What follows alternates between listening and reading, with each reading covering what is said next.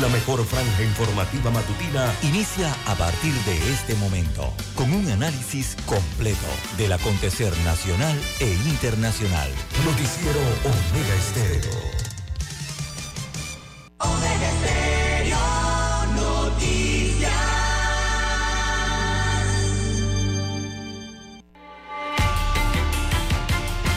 A continuación, los titulares con los hechos que son noticias hoy.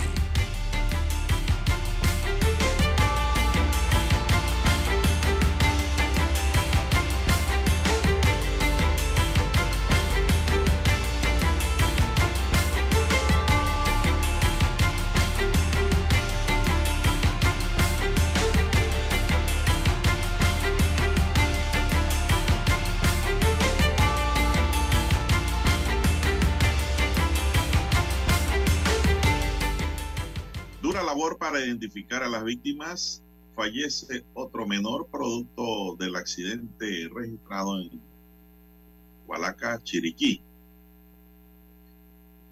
También para hoy tenemos biogás e incendios, desafío en la gestión de residuos en Cerro Patacón.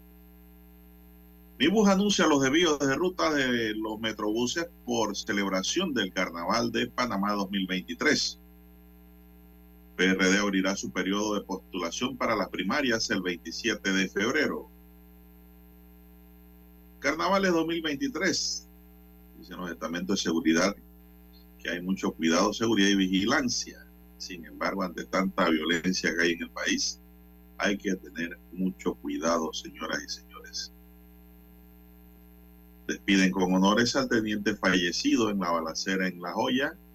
Por ello ya hay dos señalados e imputados. También para hoy, Costa Rica elimina el impuesto de ventas a las cervezas extranjeras. Explicaremos por qué. El ministro de Economía de Perú habla con su homólogo italiano de posibles inversiones. También para hoy, señoras y señores, alertan sobre financieras brujas que están estafando a incautos.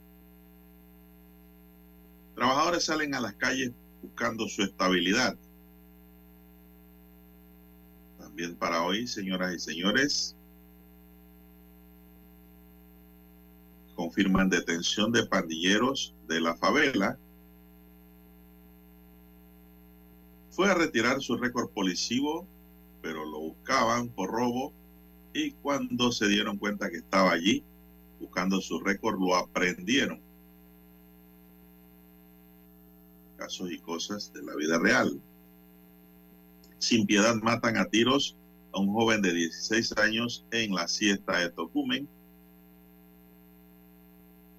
También en Colón, joven deja un rastro de sangre tras un ataque mortal que recibió. Sigue la ola de violencia y criminalidad en las calles están buscando al que puede ser el autor de la muerte de la niña en Chiriquí.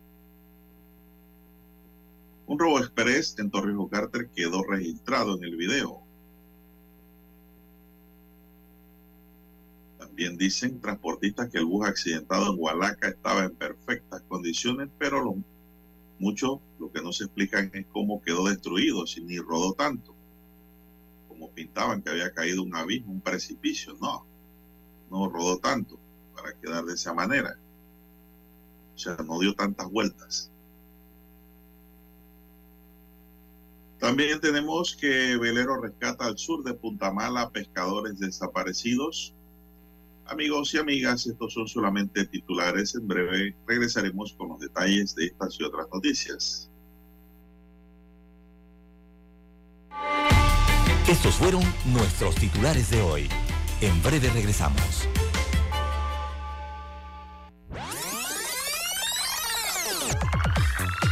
Omega Stereo tiene una nueva app. Descárgala en Play Store y App Store totalmente gratis. Escucha Omega Stereo las 24 horas donde estés con nuestra nueva app.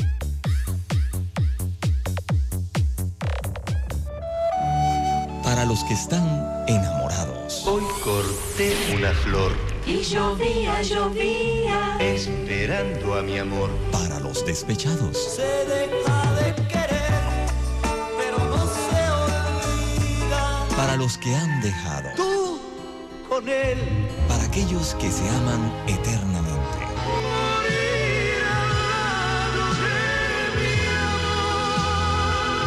Para los que hacen propuestas indecentes.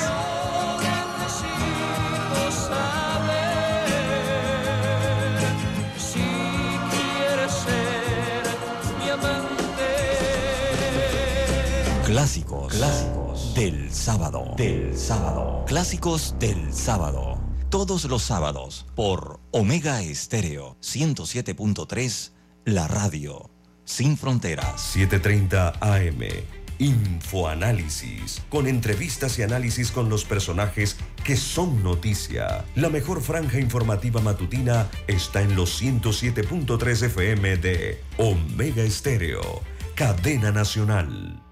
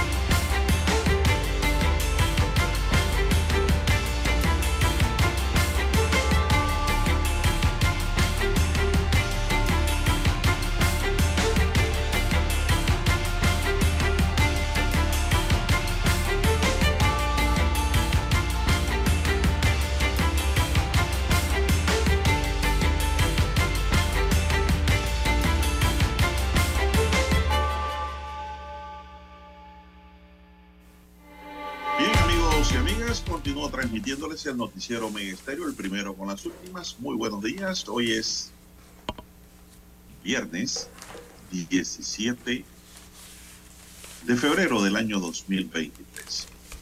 En el tablero de controles les comunico que está don Daniel Arauz Pinto y sentado allí en la mesa informativa veo a don César Lara y un servidor Juan de Dios Hernández Sangur para presentarle las noticias, los comentarios y los análisis de lo que pasa en Panamá y el mundo en dos horas de información, iniciando la jornada como todos los días con fe y devoción, agradeciendo a Dios por esa oportunidad que nos da de poder compartir una nueva mañana y de esta forma llegar a sus hogares, acompañarles en sus vehículos, en su puesto de trabajo y donde quiera que usted se encuentre a esta hora de la madrugada, maneje con mucho cuidado ya para todos los viajeros que van hacia el interior, ¿no? País después del Puente de las Américas. Después del Puente de las Américas y Puente Centenario ya es el interior. Así que pues, los que van ya avanzando vayan con mucho cuidado.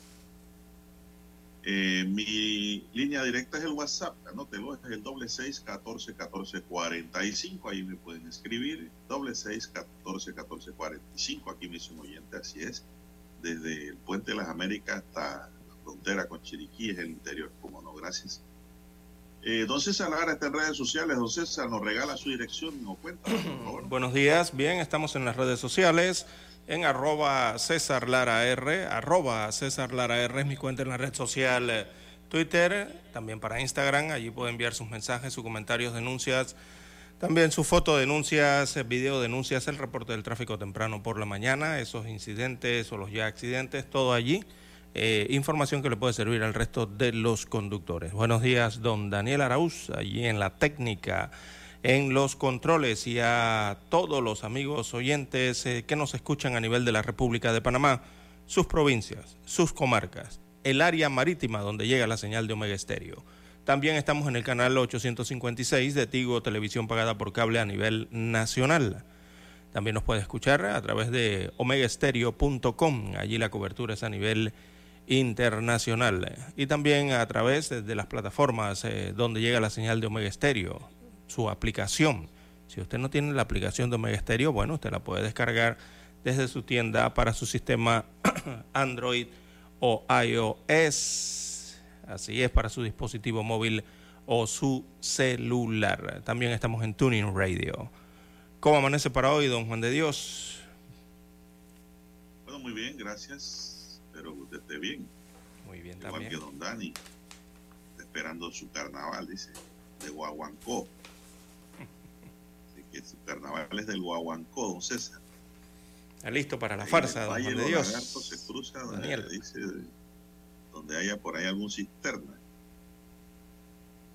Bueno, don César, amigos y amigas, el Ministerio de Desarrollo Agropecuario, a través de la Dirección Nacional de Salud Animal, prohibió a partir de este jueves, o sea, ayer, la movilización interna de aves domésticas del traspatio, huevos fértiles y aves ornamentales en toda la provincia de Panamá Oeste.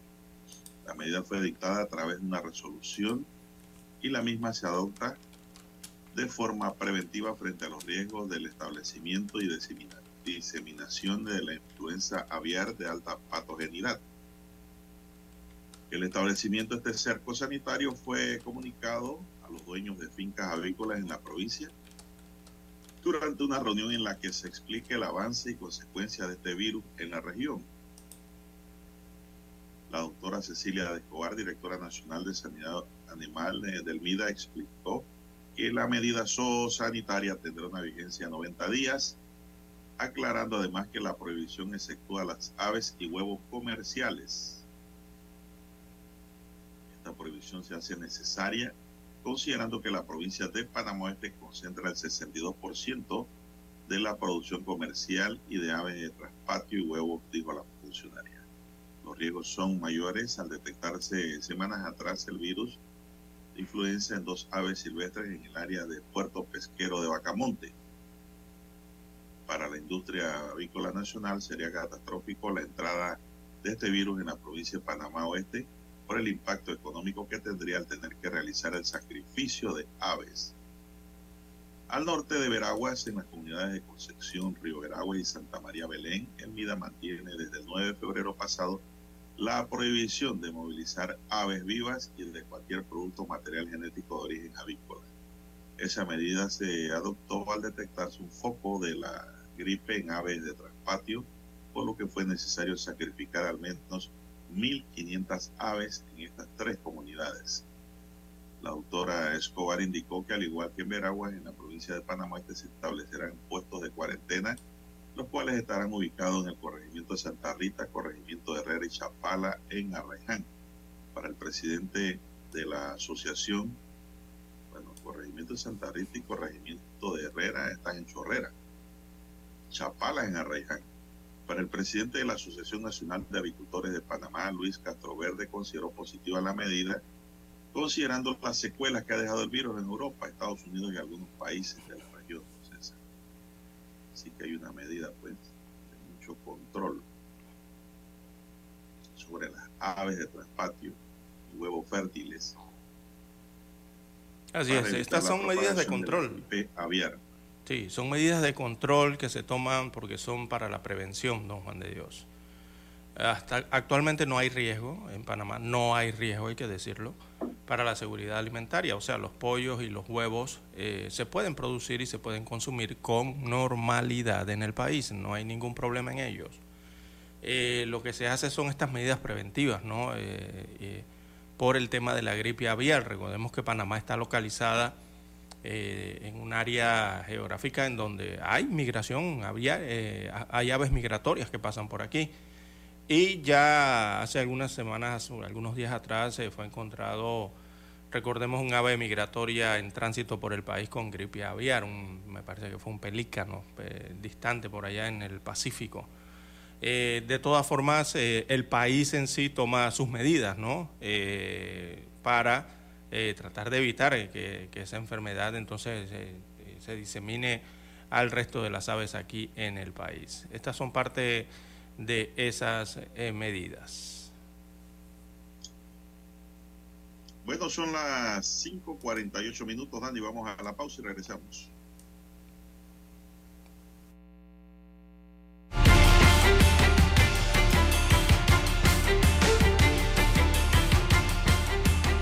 La mejor franja informativa matutina está en los 107.3 FM de Omega Estéreo, 530 AM. Noticiero Omega Estéreo presenta los hechos nacionales e internacionales más relevantes del día. 7:30 AM. Infoanálisis. Con entrevistas y análisis con los personajes que son noticia. De 8 y 30 a 9 y 30 de la mañana. Sin rodeos. Con Álvaro Alvarado. De lunes a viernes. Por Omega Estéreo. En centrales telefónicas, la casa del teléfono es tu mejor opción. Te asesoramos y ofrecemos buena atención. Con años de experiencia, trabajando para ti. La casa del teléfono, ubicados en Via Brasil y lista hermosa. La casa del teléfono, líder en telecomunicaciones. La casa del teléfono, distribuidores de Panasonic. Ven a visitarnos. La casa del teléfono. 229-0465 lsdtcorp.com Distribuidor autorizado Panasonic. Para anunciarse en Omega Estéreo, marque el 269-2237. Con mucho gusto le brindaremos una atención profesional y personalizada. Su publicidad en Omega Estéreo. La escucharán de costa a costa y frontera a frontera. Contáctenos 269-2237. Gracias. Omega Stereo tiene una nueva app. Descárgala en Play Store y App Store totalmente gratis. Escucha Omega Stereo las 24 horas donde estés con nuestra aplicación totalmente nueva. Noticiero Omega Estéreo. Todos los miércoles damos un vistazo al pasado.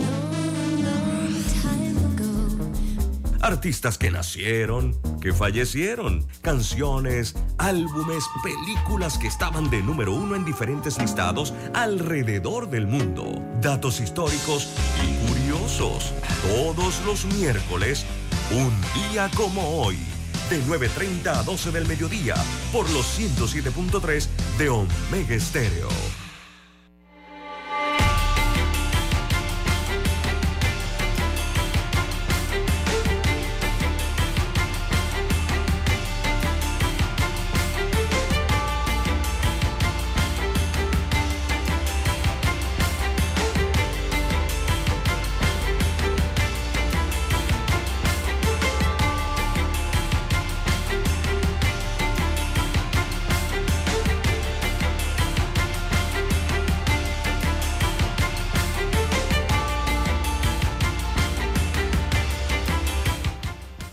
Amigos y amigas, son las 5.53 minutos. Veo aquí unas declaraciones de la vicealcaldesa Judy Meana, don César. Mm, Dijo que su renuncia al cargo de vicealcaldesa de Panamá, efectiva a partir del 8 de febrero, no tiene que ver con la alianza de gobierno. Yo tengo un compromiso político con Molirena y la alianza de gobierno, así que esta fue una decisión personal. Hago un punto aquí. Ella no sabe que todavía es vicealcaldesa, don César. O, o sea, fue ayer a averiguar si era vicealcaldesa o no. Increíble los políticos. Ella sigue siendo vicealcalde. Claro, ella nunca renunció a eso. Yo no sé por qué se disemina información falsa. Ella no es funcionaria municipal, que es otra cosa. No. Ella es un cargo de elección popular. Sí, señor. Tiene un procedimiento y un procedimiento que yo le veo ahora mismo puerta cerrada inclusive a la renuncia. Ujú. Aquí Meana lo explicamos indicó cuando que su renunció, renuncia cuando fue presentó su provocada. carta, ¿no? Meana indicó que su renuncia fue provocada por situaciones como la gotita que va cayendo en el vaso y que se derrama, que fue lo que la derramó. Dijo que en su carta de renuncia es que hay que escuchar a la gente. Estoy de acuerdo con proyectos como la playa, como el mercado de marisco. Yo no estoy de acuerdo. Pero aumento de, aumento de impuestos no está de acuerdo, don César dice, que por eso renunció. Y ella no estaba aquí en Panamá cuando acordaron ese aumento de impuestos, don César. Claro. eh, No don dijo nada. No dijo, exactamente. Un aumento de impuestos Nada. no se hace de la noche a la mañana, don Juan de Dios. Eso Pues requiere eso un análisis interno dentro de la dentro de quien lo va a hacer, o sea, dentro de la alcaldía, ¿no? Esa, esa, esa justificación, esa, ese cuento para tonto. Las declaraciones de Meana las ofreció en las afueras del Tribunal Electoral y acudió para aclarar algunas consideraciones, ya que hay diferentes opiniones a raíz de la presentación de su renuncia. En tanto, ella sigue siendo vicealcalde. En tanto, el alcalde de Panamá, José Luis Fábrega, manifestó que la renuncia de la vicealcaldesa Meana lo tomó por sorpresa y aunque no la comparte, la respeta. Según Fábrega, no había diferencias con Meana, aunque otras fuentes indican que el tema del alza de los impuestos fue también un problema. A Fábrega también no le creo. Entonces, olvídese. no, y que esa administración estaba fallida desde hace rato. A su vicealcaldesa, tampoco. Pasa que ella tiene una capacidad de resistencia muy alta, don César. Sí. Yo de vicealcalde no le hubiera aguantado ni un mes. Sí, ella señaló la desconformidad, ¿no? Supuestamente por la práctica arbitraria en la toma de decisiones por parte de la, del principal, que es el alcalde Fábrega. Pero el detalle es que esto lo ha anunciado de una forma en que, o sea, todos se preguntan si es que ahora, cuando renunció, es que vino a descubrir que eso estaba ocurriendo. Eh, bueno, entonces, entonces, después de defenderlo de, de las formas más... Eh, eh, de diversas formas habidas por haber, ¿no? Eh, tiene poca coherencia eh, y la verdad es que después de esa renuncia, traer estos argumentos, yo creo que eso no le ayudaría mucho, mucho más a su imagen. Bueno, don César, pero si ya la Corte suspendió eso, ¿por qué no fuman la pipa de la paz? Si ese es el detonante. al fin y al cabo son cuasi siameses. La Corte le ha parado todo. Eh, mercado, playa, eh, estacionamientos, eh, aumentos de impuestos municipales. Exacto, usted tiene razón. Si, ya, si, la, si la Corte decidió y detuvo todo eso, no hay nada que, que los haga mantenerse de esa forma, ¿no? Arbitraria, como señala Meana, la vicealcaldesa. Bueno, don César, yo creo que resistió tanto para, como quien dice, nadó tanto para morir en la orilla, ahogada. No, no, no. ¿Usted se acuerda cuando la nombraron eh, gobernadora? ¿Qué dijo el alcalde? Que ese puesto era para abrir balota de la lotería. que le deseaba suerte abriendo balota. ¿Cómo, un alcalde se va a referir así a su, a su vice? Que inclusive la nombran de jefe, porque el gobernador es jefe de los alcaldes, aunque ellos no lo quieran aceptar. Es así, la ley lo ordena así. Por eso fue que cuando violó la cuarentena por allá por el oeste, le di un comentario a Judy y le dije, ¿por qué usted no lo sanciona? Si usted es la jefa, tiene todas las facultades para sancionarlo por violar la norma. No lo hizo. Imagínese que lo hubiera sancionado don César. bueno, pero son sus funciones, no, es tanto porque sea eh, porque hayan ido en la mancuerna electoral, sino que es un tema de que cuando usted eh, ya pasa a ejercer los cargos públicos, ya usted tiene que cumplir una función específica, don Juan de Dios. Esa es la misma otra problemática que hay con esto de los salarios de los alcaldes y representantes, que ahora la Asamblea aprobó una ley en la cual eh, los alcaldes o representantes podrían, don Juan de Dios, eh, cobrar salarios o sueldos por funciones que no desarrollarían. Entonces es la misma situación, ¿no? Eh, cuando ocurría aquí el alcalde y la gobernadora. Hay que cumplir sus funciones. Eso que está por salir en Gaceta Oficial es totalmente inconstitucional. Exacto. Eh, la Asamblea Nacional, la verdad es que es un recinto en Ahí, en la Constitución habla sobre los servidores públicos, sus funciones y su salario. Sí, tienen que ser presenciales. Usted cuando ejerce un cargo o cobra por un salario en el Estado, eh, usted tiene que hacer sus funciones de forma presencial. Entonces, por allí ya viene la situación. Yo, no puedo llegar al Estado, por ejemplo, yo no puedo llegar al Estado eh, como representante de corregimiento, pero el Estado me paga a mí como eh, cirujano cardiovascular algo por el estilo, en una institución pública de salud. Eh, no puede ser. Bueno, don César, así son las cosas. Y así están las cosas. Eh, la joven fue allá, bueno, la joven señora fue allá al Tribunal Electoral a ver cuál era su estatus y a ver que le aclararan, ¿no? ¿Cómo no va a saber? Vicealcaldesa. Pero si ella sabe. Si mañana Fábrega decide no ir más o se incapacita o no puede seguir trabajando por X o Y motivo, usted tiene que asumir la alcaldía. Exactamente. Ella no ha renunciado a la alcaldía, ella renunció fue a sus funciones administrativas eh, o, que le habían asignado en, la, en el municipio de Panamá, pero no renunció al cargo. Al cargo no. El tema del aumento de los impuestos, esa no me la creo. Porque si el pueblo se hubiera tragado eso calladito, no pasa nada, porque ella debió prender el mechero desde el momento en que aprobaron eso el año pasado, Cuando Willy, Willy Bermúdez habló del tema y habló Ricky Domínguez, ella también debió hablar del tema. Por eso es que aquí en Omega Estéreo hablamos tanto de, que los políticos no entienden eso de la transparencia, don Juan de Dios. Eh, esa idea de secreto y de reserva ya no se puede eh, mantener, o sea, no se puede trabajar sobre eso. Eh, los gobiernos, sean municipales, comunales, distritales, no sé, provinciales, o, el mismo ejecutivo del gobierno en general, no se puede trabajar en eso del secreto y la reserva porque yo tengo un cargo público. No, la gente quiere transparencia, don Juan de Dios, y si no la ofrecen, logra conseguirla, logran investigar, se dan cuenta. Son cosas sencillas, ¿no? Abogados cuestionan el informe de bomberos sobre explosión del PH urbana, pero después de escuchar nuestro himno nacional vamos con ese tema. Así es.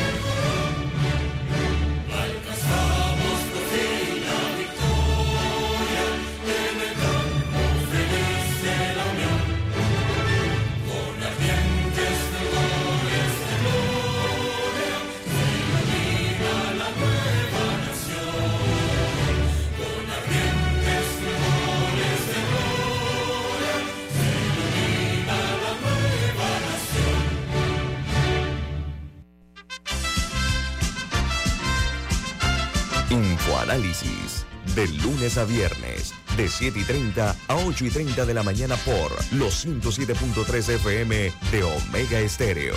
Con Guillermo Antonio Adames, Rubén Darío Murgas, Camila Adames Arias y Milton Enríquez. Infoanálisis, el programa para gente inteligente como usted.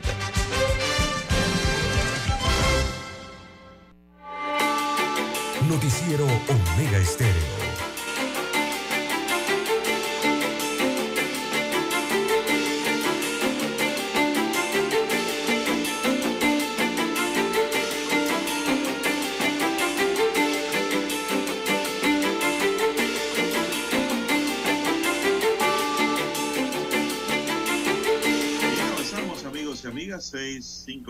Y usted que va hacia el interior va avanzando también. Ya ir para el interior es un deporte de primera línea, don César, y de alto riesgo. Uh, sí. Estas carreteras que tenemos. De tolerancia. de, de hoyo todo. por todos lados. Usted esquiva un hueco y cae en un cráter, esquiva un cráter y cae en la luna, y así nos vamos. Es que hay de, hay de todo. Eso es- pagar amortiguadores, después de carnavales, pagar suspensión, gasto, llanta, rines, no, hombre. Si no se puede. Oye, es que es un sorteo de todo cuando, cuando uno viaja para el interior, don Juan de Dios. Primero, Bueno, lo que usted dice, el estado de la carretera, la cantidad de huecos y la situación en que se encuentra la vía panamericana, ¿no? Una problemática seria con esto hacia el interior de la República, eso por una parte. Lo otro es el otro sorteo que tienes, que son los que te acompañan en la carretera, que son los otros conductores de vehículos, don Juan de Dios, que, eh, oiga, en Panamá yo no sé qué vamos a tener que hacer para que la gente conduzca bien, don Juan de Dios. Aquí yo Hay que constantemente... recertificar a los conductores. Sí, recer- recertificarlos, ¿verdad? En, en esas licencias. Eh, porque aquí usted ve que los, los, los conductores, don Juan de Dios, o no usan los retrovisores, pero usted ve que aquí los vehículos se cambian de carril, se salen de carril, invaden el carril de los otros conductores, eh, como si a mí no me importa, yo voy porque voy, dirán los conductores, ¿no? Y se ven constantemente entonces eso- esos accidentes eh, de tránsito por estas situaciones. Vehículos mal estacionados, se paran sobre la vía. Bueno, ¿qué no se encuentra usted en la vía? Ese es el otro sorteo, ¿no? el carril equivocado, don César, de- de- el de alta velocidad van suavecito por Exacto. ahí, paseando. Exactamente. Entonces, Eso el, tema de la conducción es, es el otro sorteo. Y el otro sorteo que hay que hacer en las carreteras de Panamá cuando se viaja a Don Juan de Dios es este de- del tranque. Eh, Es increíble que en carreteras internacionales o carreteras que deberían tener una circulación fluida, eh, uno tenga que encontrarse con un tranque de dos o tres horas, parado.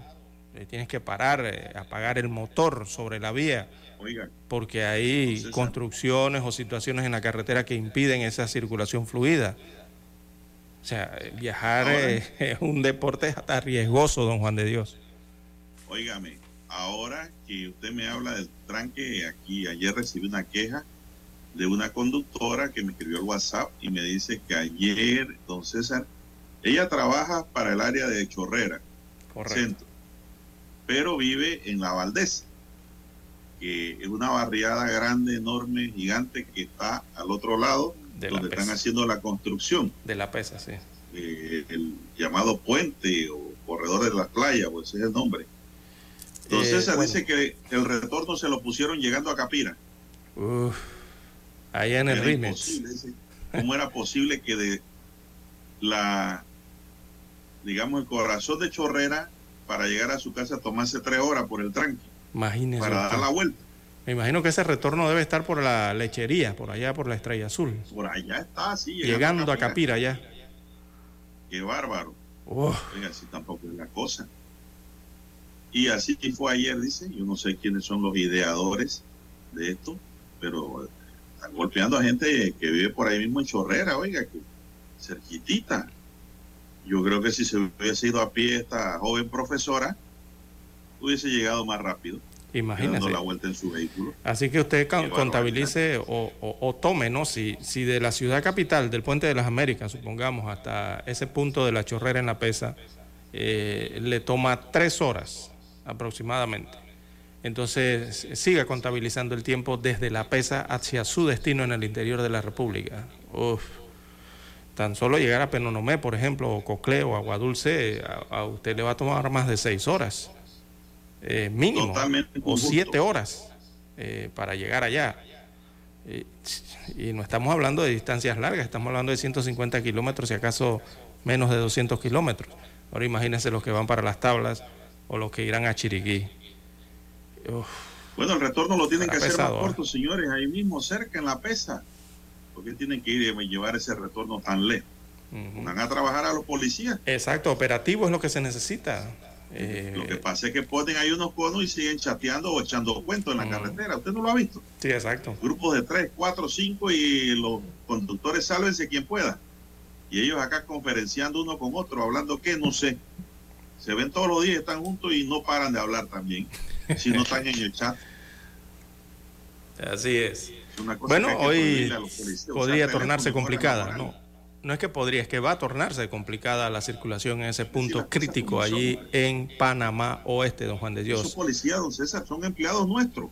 esos mismos policías y esos agentes del ATT que nos boletean y nos llaman la atención son empleados nuestros. Así mismo es. Nosotros somos los jefes de ellos. Sé, por eso es que hablo así. Correcto. los ciudadanos pagan los impuestos con que ellos son contratados y, reciben sus salarios mensualmente. Son empleados de Estado, empleados públicos que cobran de los impuestos que pagamos y de las boletas que nos ponen. Pero somos los jefes de ellos. Bien, a trabajar se ha dicho en este carnaval. Los abogados de los residentes del PH Urbano en Panamá dijeron que un peritaje de hermeticidad solicitado por ellos reveló hallazgos diferentes a los presentados en el informe del Cuerpo de Bomberos de Panamá. Los bomberos dijeron que la explosión... Adelante, sí, el micrófono, listo. Perdón, perdón. Los bomberos dijeron que la explosión del PH Urbana, que tuvo lugar el 2 de noviembre de 2022, fue causada por una deflagración química Además, en su informe se destaca que la cocina del apartamento 12C2 fue la zona de origen de la explosión, con la estufa como epicentro del incidente. Según Irving Santos, abogado de los residentes, uno de los abogados de los residentes del edificio, la explosión se produjo en un lugar distinto al que se señala en el informe de los bomberos. Según el peritaje que ellos tienen, se determinó que la fuga se encontraba en el piso 14 nosotros tenemos otro tipo de peritaje, tanto del sistema de alarma como del sistema de estructura, que a su debido tiempo lo vamos a presentar al Ministerio Público. Y van a salir otras deficiencias básicas, lo que era la verdadera situación que se estaba dando, dijo Santos en entrevista. De acuerdo al peritaje privado, la perforación de una tubería de gas ubicada en el área de lavandería de un apartamento del piso 14 pudo haber ocasionado esa explosión. Según el abogado, el peritaje de hermeticidad realizado por su equipo reveló que hubo una mayor concentración de gas en una perforación realizada en unas tuberías, lo que contradice la versión presentada por los bomberos. Aquí se requiere, aquí se quiere tapar el sol con una mano, señaló Santos, haciendo referencia a lo que considera una falta de transparencia en la investigación del incidente. Los abogados de los residentes del PH Urbana planean presentar sus hallazgos al Ministerio Público para que se incluyan en la investigación del curso, don César. Esa es la información.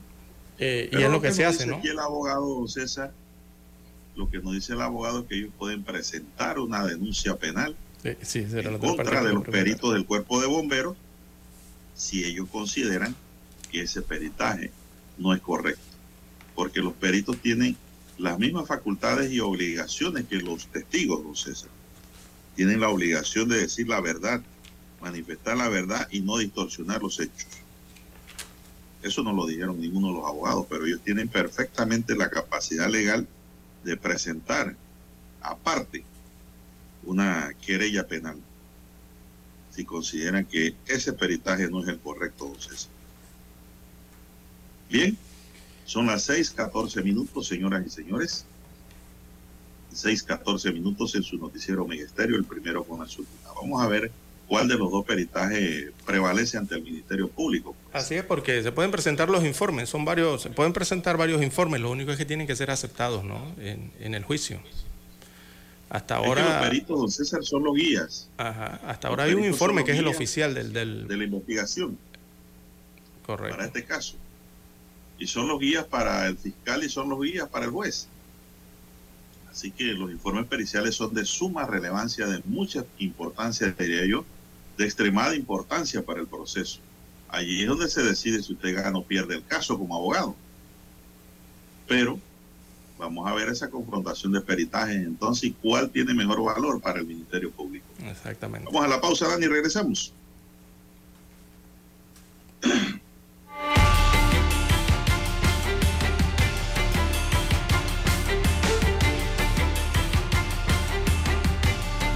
Franja informativa matutina está en los 107.3 FM de Omega Estéreo. 530 AM. Noticiero Omega Estéreo. Presenta los hechos nacionales e internacionales más relevantes del día. 730 AM. Infoanálisis. Con entrevistas y análisis con los personajes que son noticia.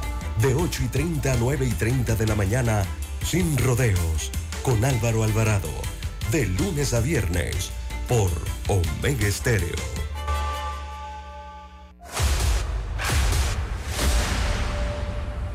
Desde los estudios de Omega Estéreo, establecemos contacto vía satélite con la voz de América. Desde Washington, presentamos el reportaje internacional.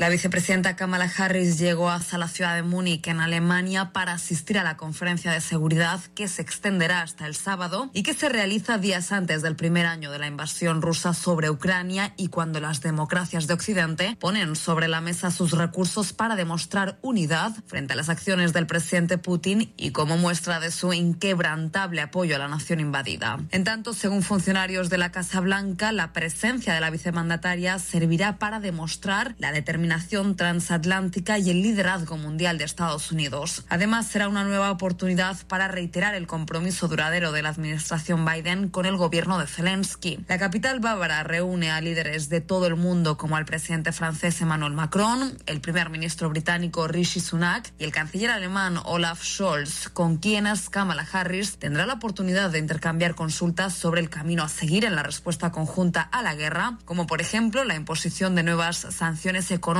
contra Rusia. El secretario de Estado Anthony Blinken también asistirá a la conferencia de seguridad de Múnich, donde participará en una serie de conferencias bilaterales y multilaterales para discutir el apoyo a Ucrania. Por su parte, y con una agenda repleta de esfuerzos diplomáticos, además de su presencia en la conferencia, Kamala Harris mantendrá reuniones en paralelo y en un marco trilateral se reunirá con los primeros ministros de Finlandia y Suecia para abordar el proceso de adhesión de ambos países a la OTAN, ratificando el apoyo de Estados Unidos a la membresía de ambas naciones en la alianza militar. Antes de iniciar su travesía, la propia mandataria recordaba a través de su cuenta en Twitter su participación en la conferencia de seguridad de Múnich hace tan solo un año, cuando la guerra parecía inevitable, pero todavía no era una realidad. Harris señaló que regresa a la ciudad alemana para dejar claro que el compromiso estadounidense con Ucrania continúa. Todo esto sucede en anticipo a la visita del presidente Joe Biden la próxima semana a Polonia para poner en relieve la preocupación de los aliados en el primer año de la invasión rusa a Ucrania. Judith Martín Rodríguez, Voz de América.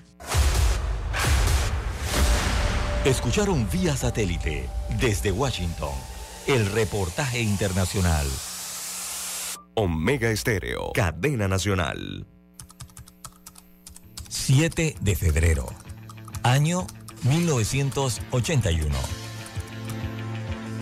Escuchan transmisiones de prueba de Omega Estéreo, nueva corporación radial con total cobertura nacional. Durante 42 años te hemos acompañado las 24 horas del día, ofreciéndote entretenimiento e información. Noticiero Omega Estéreo. Infoanálisis. Formamos parte de la generación ochentera. Omega Estéreo. Total cobertura nacional. Te vimos crecer. Te acompañamos en esas largas noches de desvelo de estudio. Hasta que con esfuerzo lograste tus metas. La generación ochentera el buen gusto por la música, que muchos heredaron a sus hijos. Omega Estéreo. Durante 42 años, hemos sido tu fiel compañía. Omega Stereo. 24 horas todos los días del año. Gracias por formar parte de Omega Estéreo. Omega Stereo. Esta es la generación Omega. Noticiero Omega Estéreo.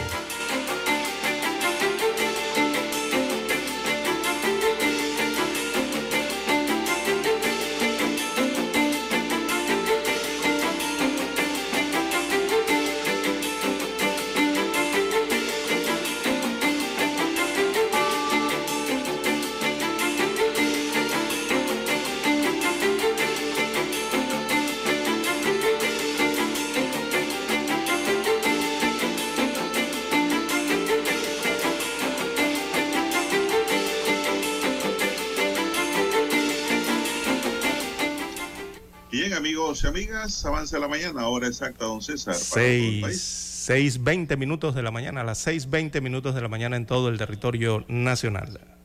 Bueno, hasta ahora tenemos un anuncio de mi bus.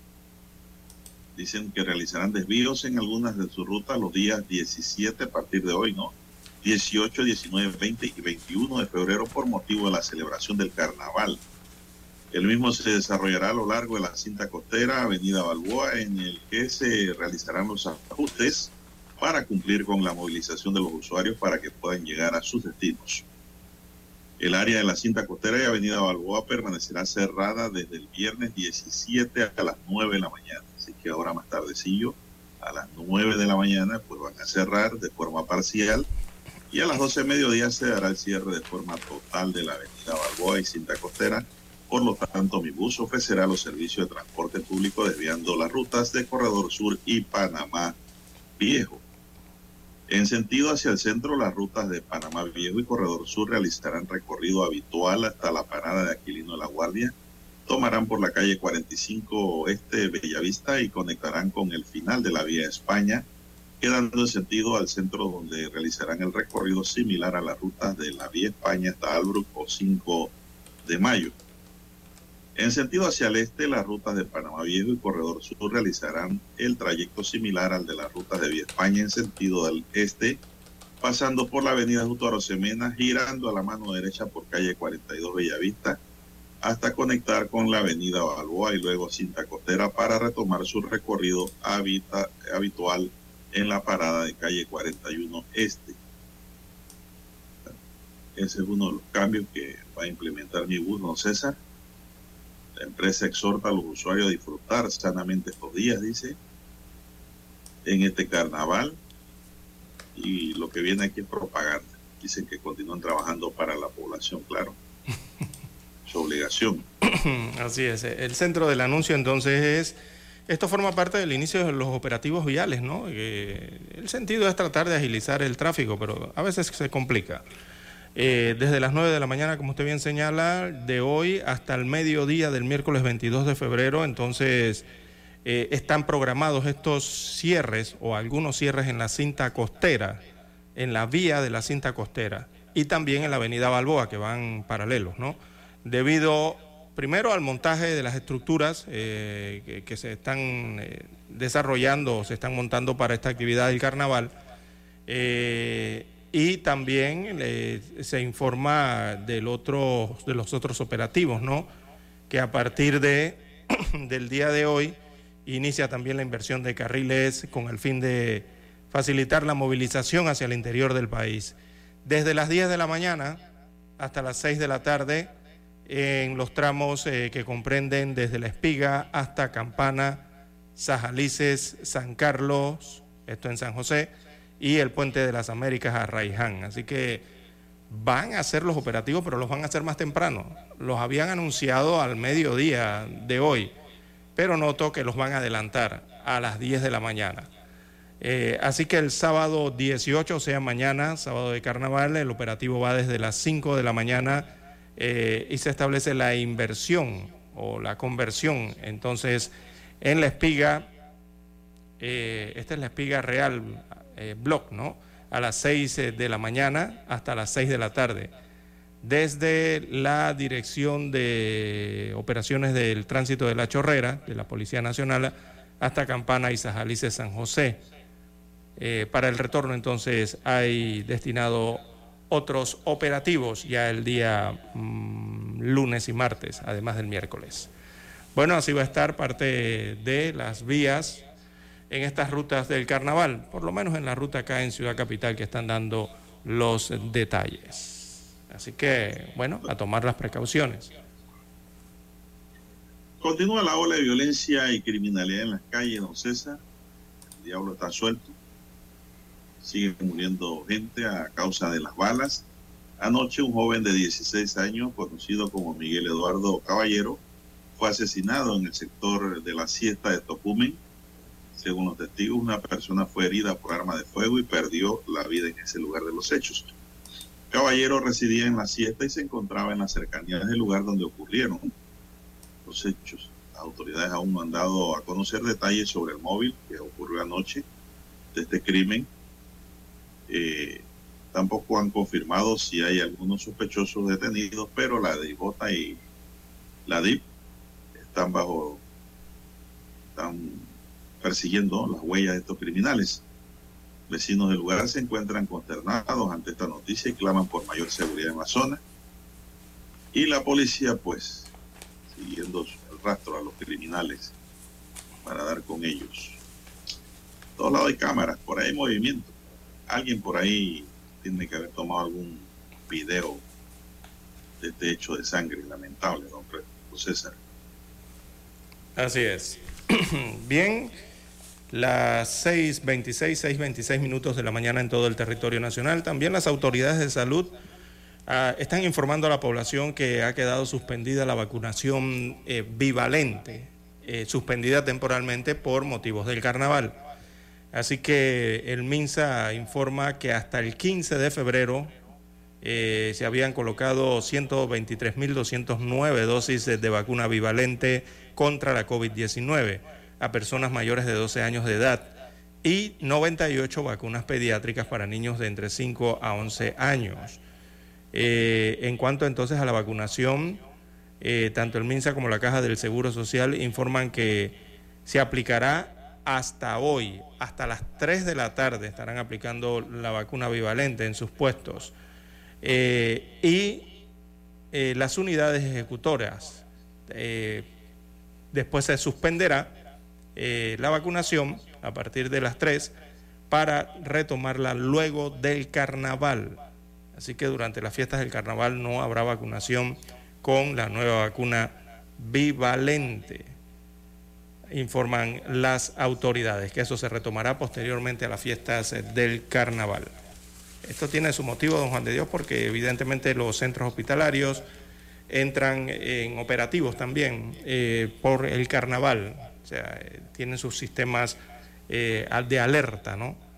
activados tanto en la Caja del Seguro Social como del Ministerio de Salud. El personal se destina para eso, o la mayoría del personal. Bien, las 6.28 minutos. ¿Cómo no? Bueno, y aquí están realizando, don César, un programa de televisión Netflix. La serie Perfect Match, la última oferta de programas de la telerrealidad de Netflix, se desarrolla ahora un resort en Panamá que tiene acceso a playas y piscinas donde los concursantes podrán dar riendas sueltas a sus deseos o planes. El nuevo reality show presenta a 23 solteros que vivirán juntos con la misión de encontrar a la pareja perfecta. Fue estrenado el 14 de febrero, justo el día de San Valentín. Los primeros episodios de la nueva serie presentada por Nick Lachey solo ha estado en vivo durante unas 24 horas y ya lograron que sea la serie de televisión número 3 en Netflix en los Estados Unidos. Eso es mejor que los éxitos establecidos en Netflix como China, Georgia y Wednesday. Se encuentran actualmente en los Estados Unidos ya con los números 7 y 9, pero esta llegó y se posesionó de 13. Y se filma en Panamá, don César. Esto es para esto sirve para promover el turismo también, don César. Esto ayuda mucho. Estas series que se filmen aquí. Yo me imagino que ya la ATP le dio facilidades a toda esa gente que está participando en este evento televisivo, don César. Sí, Son las 6:29 minutos, pero ese Dani que él no lo toman en cuenta y él es artista, actor de teatro y cine y de televisión. Don Dani, bueno, mientras tanto usted eh, va a una pausa aquí porque tenemos que escuchar el periódico.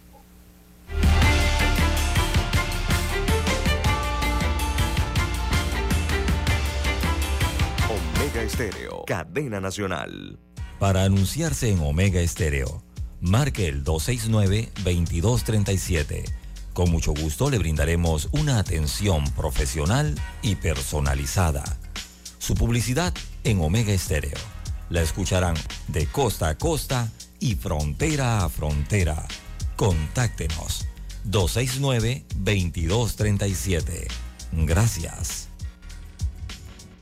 7:30 AM. Infoanálisis, con entrevistas y análisis con los personajes que son noticia. La mejor franja informativa matutina está en los 107.3 FM de Omega Estéreo, cadena nacional. Desde los estudios de Omega Estéreo, establecemos contacto vía satélite con la voz de América. Desde Washington, presentamos el reportaje internacional.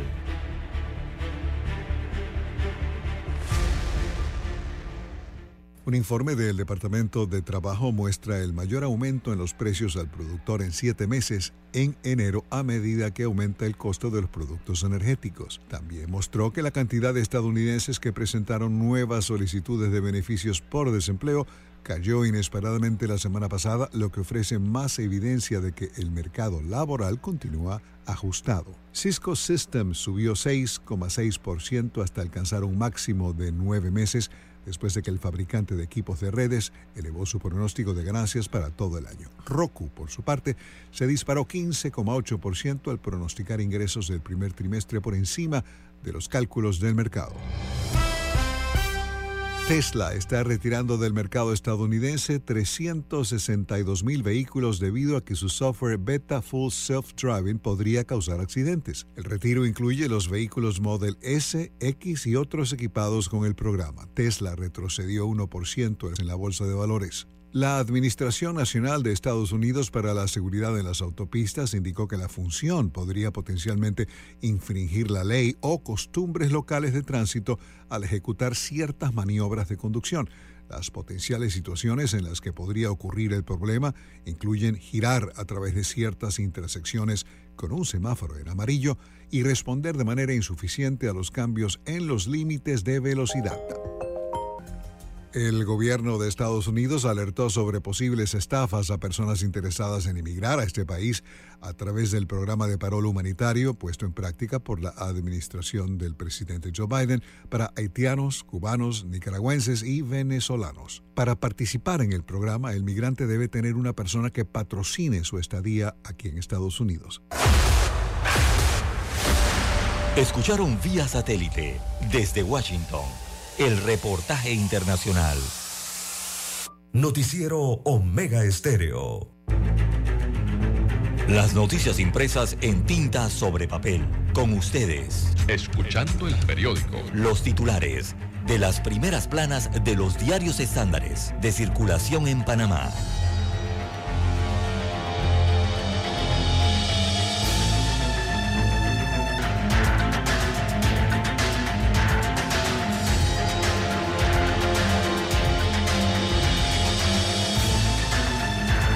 Bien, amigos oyentes, el diario La Prensa titula para este viernes 17 de febrero, Minera avanza con el proceso de arbitraje.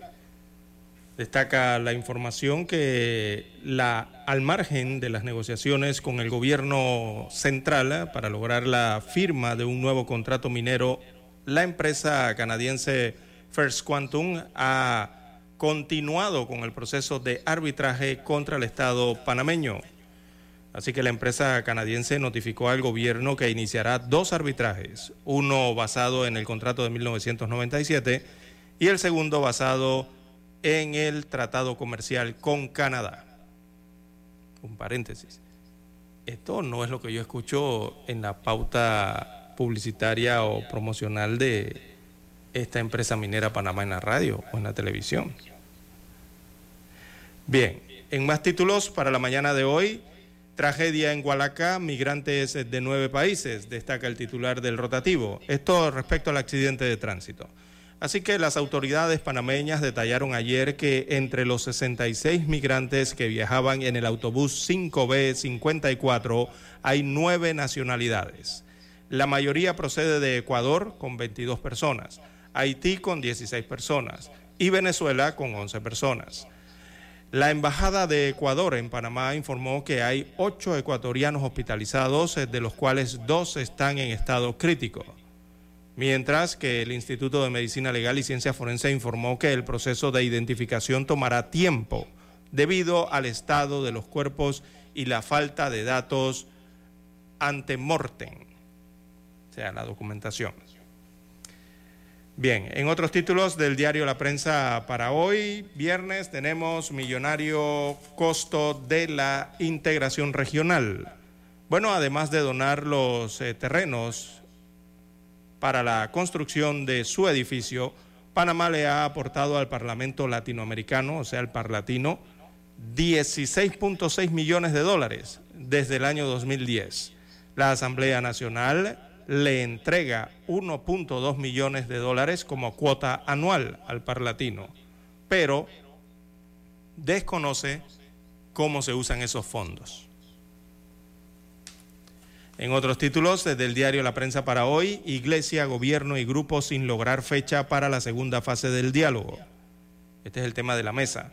Así que la Iglesia Católica, el Gobierno Central, las alianzas y el sector empresarial no han logrado acordar la fecha, ni la hora, ni el lugar para dar inicio a la segunda fase de la mesa única del diálogo suspendida desde hace cinco meses. En otros títulos del diario La Prensa para hoy en Panorama, barcos iraníes y globos chinos, nueva realidad geopolítica. Aunque parece bastante cómica esa realidad. Bien, en la sección de economía, interconexión del sistema de equipaje costará 3.7 millones de dólares. Esto en el Aeropuerto Internacional de Tocumen. En la sección de deportes destaca la prensa hoy LPF, dice que el CAI se reafirma en la cima. Este es el Club Atlético Independiente, allá de La Chorrera, en el fútbol nacional. La sección Vivir Más eh, desarrolla un reportaje, bueno, hay una serie de fotografías, colocan allí a Ligia Elena, a Perico Macoña y a Juanito Alimaña. Tienen rostro. Y la explicación está en la sección Vivir Más del diario La Prensa en su edición de hoy. También viene inserta entonces la revista Ellas en el diario La Prensa, desarrollan el reportaje Regreso a clases, Amor y Carnavales. La fotografía principal del diario La Prensa para la mañana de hoy fue captada, esto es en el corregimiento de Caledonia, ¿sí? parte de la cinta de costera que está sobre el corregimiento de Caledonia. Y muestran entonces el escenario para el carnaval. Así lucía este jueves la tarima del carnaval en la cinta costera, uno de los diversos escenarios donde se celebrarán los cinco días de fiesta. Así que en el carnaval capitalino, los espectáculos musicales con 73 artistas serán a partir de hoy viernes, entre las 8 de la noche y las 4 de la madrugada del día sábado. Eh, los culecos, en tanto, serán de 10 de la mañana a 4 de la tarde, a partir de mañana y hasta el próximo martes. El Estado gastará unos 2.2 millones de dólares en estas fiestas. El 69% de esos fondos se gastará en la capital de la República, destaca el diario La Prensa entre sus titulares eh, para la mañana de hoy.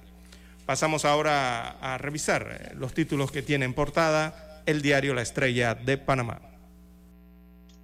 Así es, don César, la estrella de Panamá para hoy, viernes, nos dice lo siguiente. Dura labor para identificar a las víctimas. Fallece otro menor.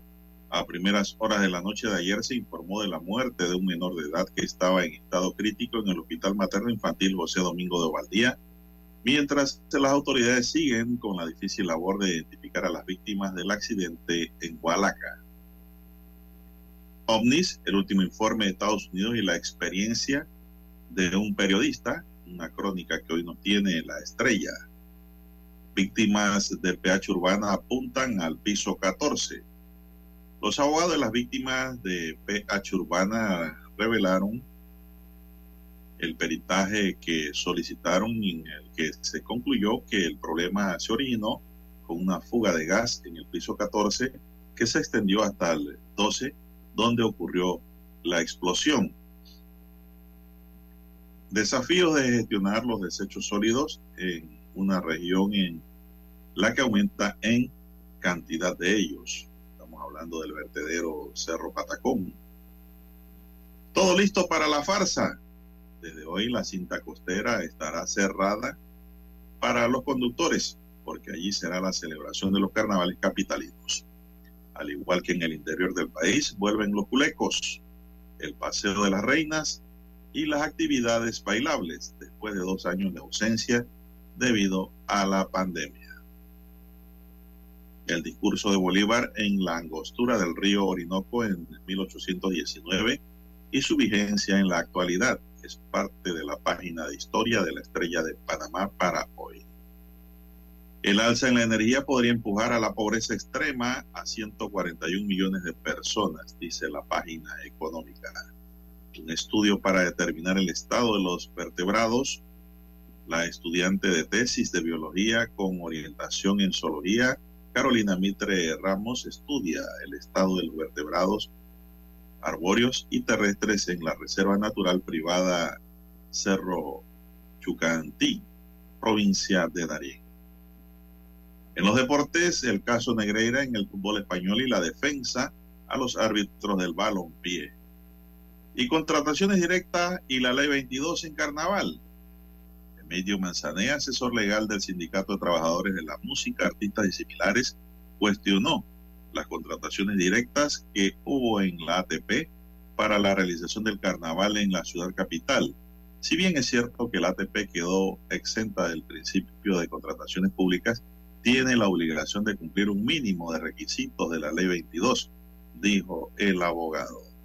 Amigos y amigas, estos son los titulares de la estrella de Panamá para hoy concluimos así la lectura de los titulares correspondientes a la fecha. Pausa y regresamos. Hasta aquí, escuchando el periódico.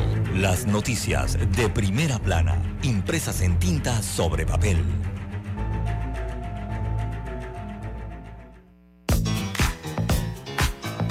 Desde el dominante Cerro Azul en los 107.3. 107.3. Continúa por el majestuoso Cerro Canajagua en los 107.5 para provincias centrales. Hasta el imponente Volcán Barú. Volcán Barú en los 107.3. Transmite Omega Estéreo, cadena nacional simultánea.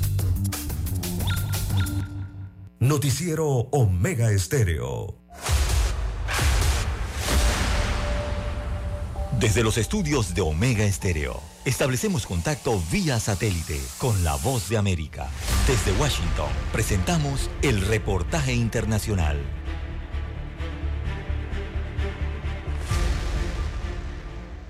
Pastillas para el insomnio y episodios de ansiedad son ahora parte de la rutina de Roger Reyes, quien durante 18 meses estuvo recluido en una celda sin ventilación, sin luz y sin noción del tiempo. Habiendo sido condenado a 10 años de prisión por oponerse al gobierno de Daniel Ortega en Nicaragua, señala que el aislamiento estaba haciendo efecto sobre quienes él más amaba, su familia. Cuando estaba en la celda de aislamiento, olvidé los, rostros de mis hijas, los nombres de mis hijas. Y es algo que no se va a olvidar.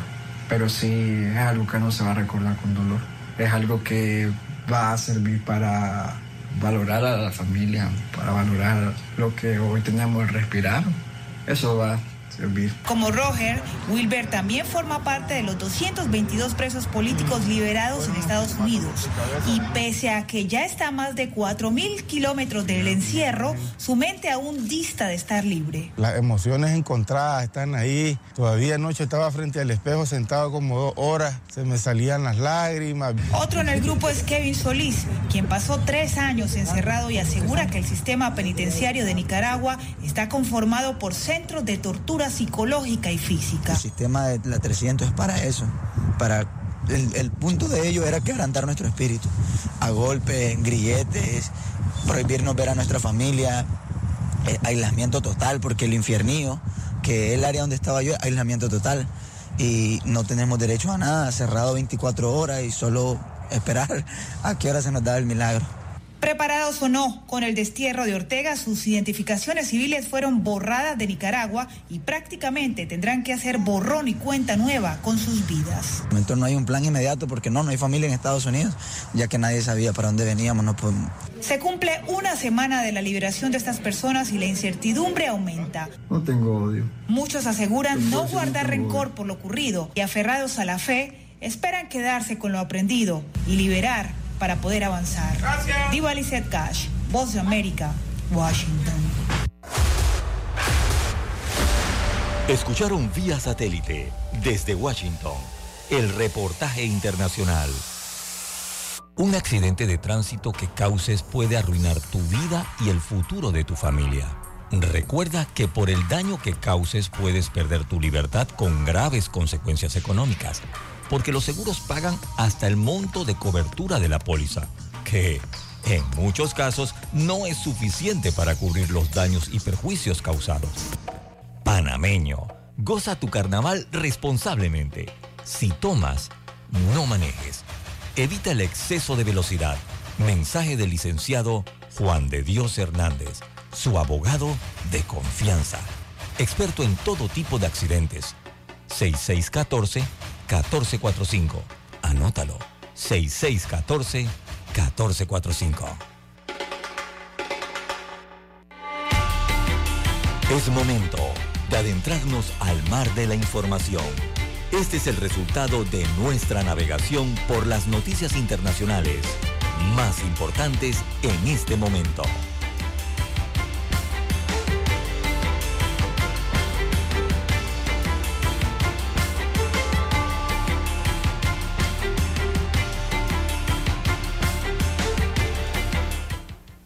Pasamos ahora al plano internacional. Vamos a dar algunas pinceladas informativas y tenemos que el gobernador de Florida, el republicano Ron DeSantis, firmó un controvertido proyecto de ley para reubicar inmigrantes indocumentados en otros lugares de Estados Unidos, incluso aunque no estén en tierras floridianas, como hizo en septiembre pasado con un grupo de venezolanos. El proyecto de ley SB 6B fue aprobado el pasado viernes por la legislatura estatal controlada en ambas cámaras por los republicanos. No se ha dicho dónde van a enviar a los indocumentados, don César, a los inmigrantes, pero de seguro que no van a querer que se queden en Florida. No, si es lo que regularmente pasa, ¿no? Son las 6:47. Eh, bueno, ocurre de todo en, con los migrantes en los Estados Unidos de América y, los gobiernos estatales, ¿no? Eh, bueno, tantas situaciones políticas, económicas, eh, de toda índole que se presentan con el tema de los migrantes también en los Estados Unidos eh, de América. Bien, en más títulos para la mañana de hoy, don Juan de Dios, precisamente allá en los Estados Unidos de América se dio el descarrilamiento de un tren en Ohio eh, remarca que zona, el gobierno de los Estados Unidos está remarcando que la zona afectada por el vertido químico es segura, ¿no? Eh, es lo que dicen desde la Casa Blanca. Aseguraron que el agua potable en la localidad de East Palestine es apta para el consumo, pese a los reclamos de sus habitantes, producto de este accidente, ¿no? Recordemos que en los Estados Unidos muchos, eh, los trenes eh, de carga eh, en ciertos estados transportan grandes cantidades de químicos, es lo que más o menos transportan los trenes de costa a costa. Así que siempre cuando ocurre un descarrilamiento o un accidente de tren, se enfrentan a esta situación ¿no? de posible contaminación. Pero bueno, aquí dicen que no, que el agua es segura para ser potabilizada y bebible eh, y tratan de alejar entonces los temores de los vecinos de esta comunidad de Ohio. Bueno, tenemos también que el presidente Joe Biden dijo ayer que Estados Unidos no tiene indicios de que los tres objetos aéreos derribados en América del Norte la semana pasada estén vinculados al programa de globos espías de China. En ese sentido añadió que probablemente sean de entidades privadas. Todavía no sabemos exactamente qué eran estos tres objetos, pero nada de esto, de esto en este momento sugiere que estuviéramos relacionados con el programa de globos espías de China o que fueran vínculos o vehículos de vigilancia de cualquier otro país, dijo Biden desde la Casa Blanca. La evaluación actual de la comunidad de inteligencia es que estos tres objetos probablemente eran globos vinculados a empresas privadas, instituciones recreativas o de investigación que estudiaban el clima o realizaban otras investigaciones científicas. Estos fueron los primeros comentarios formales que hace Biden acerca de los objetos derribados el fin de semana en Canadá y Estados Unidos. Biden enfatizó que no hay evidencia que apunte a un aumento repentino de la cantidad de objetos en el cielo, aunque los tres objetos más recientes parecen haber sido benignos, advirtió. Si algún objeto representa una amenaza para la seguridad del pueblo estadounidense, lo derribaré nuevamente, dijo Biden. Esto está El cómico, presidente don Juan también de dijo Dios. que le pidió al asesor de seguridad nacional, eh, Jake Sullivan, que dirija un esfuerzo de todo el gobierno sobre cómo abordar futuros incidentes con objetos similares a gran altitud. Específicamente, el gobierno establecerá un inventario mejorado de objetos aéreos no tripulados sobre el espacio aéreo estadounidense, implementará medidas adicionales para detectar los objetos, actualizará las reglas y regulaciones para actuar frente a este tipo de objetos sobre los cielos de Estados Unidos y establecerá normas globales comunes para encuentros similares. Bueno, yo lo que siento aquí, don César, es que Biden quiere suavizar la situación con se equivocaron. Es que mire, esto, esto, no sé, esto parece como de los expedientes secretos X, ese tipo de series, ¿no? Televisivas que llevan un guion. Eh, no sé, eh, don Juan de Dios, pero aquí esto está, para mí está cómico lo que están diciendo ahora las autoridades norteamericanas eh, sobre el seriedad. Sí, sobre el trasfondo de este operativo que derribó esos tres objetos voladores que al final ellos dicen que no eran espías. Entonces, ¿por qué los derribaron? Entonces, esta es una tensión que prácticamente debe ser innecesaria, ¿no? Están como, comunicaron de la destrucción de tres objetos sospechosos, levantaron especulaciones sobre la posible injerencia de la República de China o incluso de la aparición de extraterrestres, ¿se acuerda? De alienígenas. Pero finalmente no era ni lo uno ni lo otro, según lo que usted nos ha dicho en el comunicado que emiten desde los Estados Unidos de América. Entonces, el trasfondo de la búsqueda estadounidense de objetos voladores, como le llaman ellos, es casi cómico, don Juan de Dios, lo que están diciendo ahora los César, norteamericanos.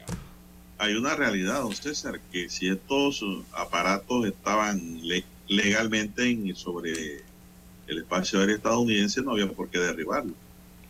Y dos, si alguna empresa privada tenía estos aparatos haciendo algún tipo de investigación, debió informar inmediatamente al gobierno de que eso no era ningún globo chino ni era nada parecido, sino que era un aparato de estudios a nivel privado para que no se los derribaran, porque yo me imagino que ahí se perdieron miles de dólares, si acaso, No, pero es que- que no millones, no es- por no advertir al gobierno sobre la situación. Y no es tanto... que hay que registrar todo lo que va para el cielo, don César. Exactamente. Uno y lo otro es y lo otro es eh, don Juan de Dios. eh, estamos hablando de la los que están derribando estos globos. Estamos hablando de la fuerza aérea militar más poderosa del mundo, que ha sido movilizada para lanzar misiles de última generación que terminan en el agua o terminan en una negociación de una invasión alienígena o para saber si llegaron los extraterrestres a nuestra tierra. No, hombre, eso deja mucho que decir, don Juan de Dios. ¿Usted sabe cuánto cuesta un misil de eso? ¿Cuánto cuesta un avión, movilizar un avión militar de los Estados Unidos de América para derribar objetos como este que al final dicen que no ha pasado nada? Eh, no, sé, pero, don Juan de Dios, esto está más que cómico. Esto, esto es un negocio. El negocio del armamentismo es un negocio muy grande Sí. que genera mucho, mucho dinero. Por eso el trasfondo está por otro lado, digo yo, no sé. Ellos tienen que practicar, don César. Puede Acuérdese ser, puede tienen ser. que practicar y están usando estos globos para prácticas especiales eh, y no tienen dónde practicar. Entonces están estos aparatos ahí arriba y dice vamos a derribarlos porque no tienen permiso. Eso es como los tiempos de muchachos. Eh, Cuando usted tenía un biombo, usted eh, lo tenía era para tumbar y cazar aves, cualquier otro animal. Pero si no había, ¿qué hacían los muchachos? Se ponían a tirar tiro al blanco con botellas para ver quién sí. tenía mejor puntería. Y esos eran los juegos de antaño. Así mismo. Están los norteamericanos en los No juegos de antaño, hombre, con los, juegos con los chinos. la capacidad. Así está pasando. Eso está bien cómico, don Juan de Dios. Eso es una industria. Bien, las 6.54, 6.54 minutos eh, de la mañana en todo el territorio nacional. Bien, don Juan de Dios, hubo otra reunión en Sudamérica entre Petro y Nicolás Maduro. Estamos hablando de los presidentes de Colombia y el presidente, y el presidente de Venezuela. Así que se reunieron nuevamente, allí firmaron un acuerdo eh, para incrementar comercio entre Venezuela y Colombia, según emanan las informaciones. Así que Petro y Maduro eh, firmaron esto en la frontera entre ambos países. Se trata de un acuerdo binacional cuyo objetivo es alcanzar este año la meta de 1.800 millones de dólares en operaciones comerciales entre ambas naciones. Así que se espera que para este año 23 eh, el comercio continúe con su tendencia de crecimiento, alcanzando un comercio total entre 1.700 a 1.800 millones de dólares, según dice una declaración conjunta difundida por la presidencia colombiana a propósito de esa reunión que tuvo lugar en el puente internacional Antanasio Girardot, eh, conocido como Tienditas, que conecta a ambas naciones, a ambos países. ¿no? Esto está por allá por arriba en la frontera, por donde está, bueno, se me escapa el nombre de la ciudad. Eh, es lo que firmaron el día de ayer, buscando la integración, entonces allí, eh, para consolidar el desarrollo entre ambos países. Bueno, Francia vivió ayer jueves, don César, una nueva jornada de huelgas y protestas contra el proyecto de gobierno para reformar las pensiones. La quinta desde que comenzaron las movilizaciones desde el 19 de enero pasado. Los sindicatos buscan mantener la presión sobre los diputados que continúan debatiendo el texto legislativo en la Asamblea y que se acercan al debate de los elementos más discutidos de la reforma. En la jornada de protestas del pasado sábado, la policía contó 963 mil personas en casi un millón, ¿eh? en las cerca de 250 marchas organizadas por todo el país, mientras que la Confederación General de Trabajadores anunció que no era ese número, eran 2.5 millones de franceses en la calle.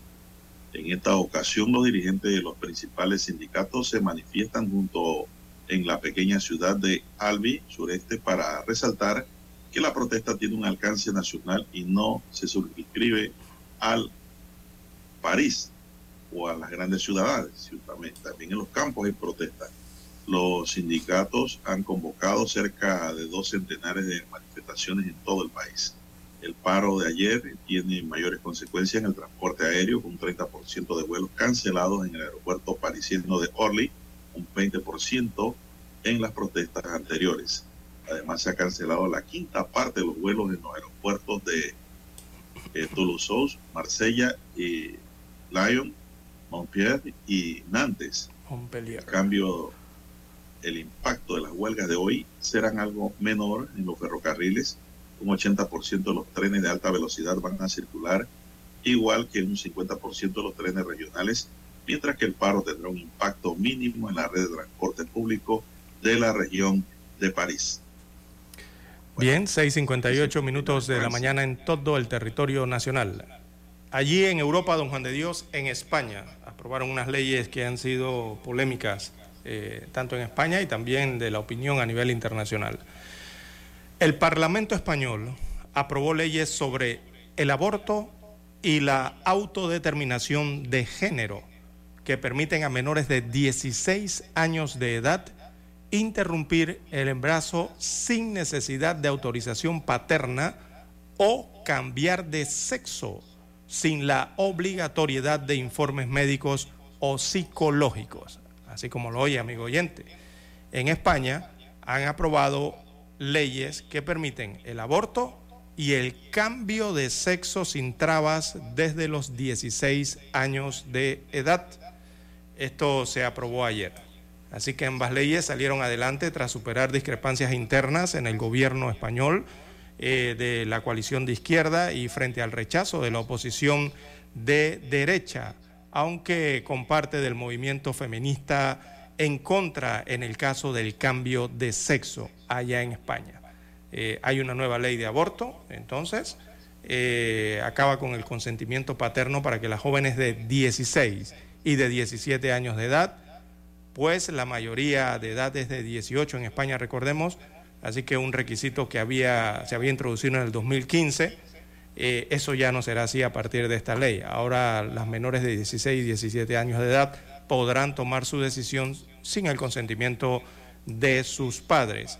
Y la otra ley que tiene que ver con los trans eh, salió entonces adelante también al superar discrepancias entre socios del gobierno, el partido PSOE y la formación Izquierda Unidas Podemos. Esa nueva ley reconoce la voluntad de la persona a partir de los 16 años de edad como único requisito para cambiar de sexo en el registro civil, al eliminar la hormonación obligatoria y las evaluaciones psicológicas y médicas como requisito. Bien, ya tenemos la conexión satélite desde Washington, Estados Unidos de América. Vamos con ella, don Daniel.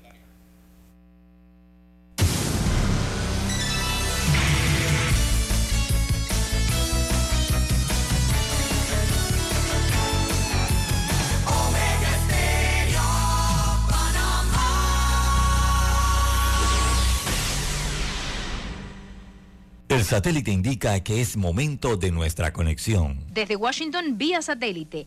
Y para Omega Estéreo de Panamá, buenos días, América. Buenos días, América. Vía satélite. Desde Washington.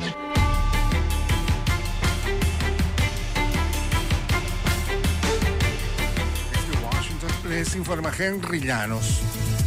El acceso a medicamentos que ayudan a reducir las muertes por sobredosis de opioides fue debatido por un panel asesor de la FDA. Nos informa Celia Mendoza. Alrededor de 107 mil personas en los Estados Unidos murieron de una sobredosis por drogas en 2021, según el reporte del Centro Nacional de Estadísticas de Salud. Jesse Blanchard fundó hace cinco años una organización en Albany, Georgia, que se dedica a buscar la manera de proveer el medicamento llamado naloxona en Estados Unidos, el cual revierte la sobredosis de opioides. Esto podría cambiar muy pronto tras la más reciente recomendación de asesores de la Administración de Alimentos y Medicamentos para que pueda venderse sin prescripción. Celia Mendoza, Voz de América, Nueva York. Un jurado investigador especial que revisó los esfuerzos del entonces presidente estadounidense Donald Trump y sus aliados para anular su derrota electoral en Georgia dice que cree que algunos testigos cometieron perjurio y recomienda acusaciones apropiadas. El panel recomendó que el fiscal de distrito busque las acusaciones apropiadas para tales delitos donde la evidencia sea convincente, pero el informe no identifica por nombre a las personas que presuntamente mintieron.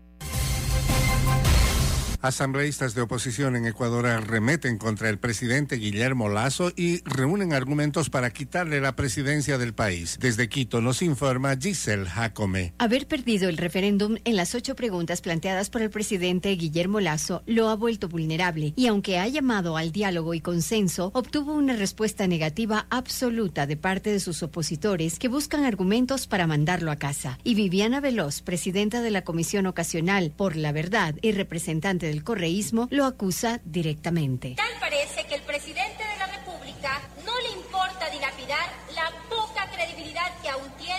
Giselle Jacome, Voz de América, Quito. Los rescatistas sacaron a más sobrevivientes de entre los escombros luego del potente sismo que arrasó zonas de Turquía y Siria el 6 de febrero, aunque las posibilidades de encontrar a más personas con vida se agotaban rápidamente. La Agencia Turca de Manejo de Desastres actualizó el número de fallecidos en la tragedia en el país a 38.044 personas, lo que elevó la cifra total de decesos en los dos países hasta los 41.732. Es probable que los muertos sigan aumentando a medida que los socorristas recuperen más cadáveres entre la devastación. Luego de varios intentos por conformar la nueva magistratura que tutelará la Corte Suprema de Justicia en Honduras, los partidos políticos Libre, Nacional y Liberal nuevamente dejan más dudas que respuestas debido a que se incumplieron los acuerdos alcanzados días atrás. Y precisamente la distribución se había establecido con el Partido Libre con la mayoría de representantes, es decir, seis magistrados, el Partido Nacional cinco y el Partido Liberal cuatro, mientras que el Partido Salvador de Honduras quedó fuera de las negociaciones. El problema, según diputados, es que el Partido Libre decidió hacer un cambio en uno de los nominados a última hora, según señala el presidente del Partido Liberal, Yanir Rosenthal. Al Partido Liberal en ningún momento se le ha dicho a quién poner de, de magistral. Sí es cierto que ha habido objeción con algunos de los liberales que aparecen en el listado de parte de los otros partidos. Ahora la bancada del Partido Libre, luego de reunirse con sus responsables, recalcó que su objetivo es garantizar un Estado libre de derecho y no basados en acuerdos políticos, afirmó el diputado Sergio Castellanos. Eso no se puede permitir, pues, sobre todas las atrocidades que han cometido en el Poder Judicial. Y recuerde que hay un principio de derecho. Cuando la justicia y el derecho entran en contradicción, debe prevalecer la justicia. Por su parte, el diputado opositor del Partido Nacional, Jorge Zelaya, aseguró que los acuerdos fueron claros y que ellos tampoco cederán en dar la mayoría en el Poder Judicial al partido del oficialismo. Tanto del Partido Liberal, particularmente porque son el Partido Liberal que le están vetando como de Libre, que son los que tienen el problema, para que podamos elegir la Corte. La sesión legislativa se reprogramó para hoy a las 3 de la tarde y se espera que cada partido político someta a votación las nóminas acordadas y que cuenten con los 86 votos necesarios de los 128 diputados, lo que se considera mayoría calificada. Oscar Ortiz, Voz de América, Honduras. Desde Washington vía satélite y para Omega Estéreo de Panamá hemos presentado Buenos Días América. Buenos días, América. Vía satélite. Desde Washington. Omega Estéreo, cadena nacional. Noticiero Omega Estéreo.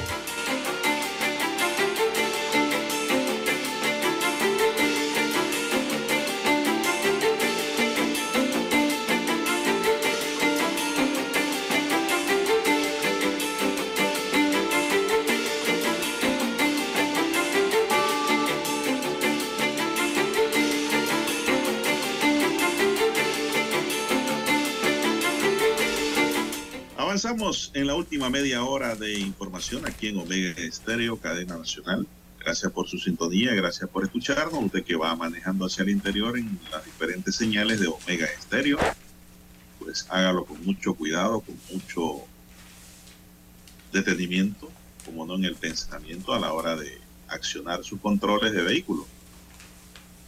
Néstor Cubilla, secretario de Comunicación del Sindicato Único de Transporte de Darién, aclaró ayer que el bus accidentado 5B54 en Hualaca, Chiriquí y demás unidades de la ruta Panamá-Darién están en las más óptimas condiciones porque son una prestataria de transporte y no una empresa privada.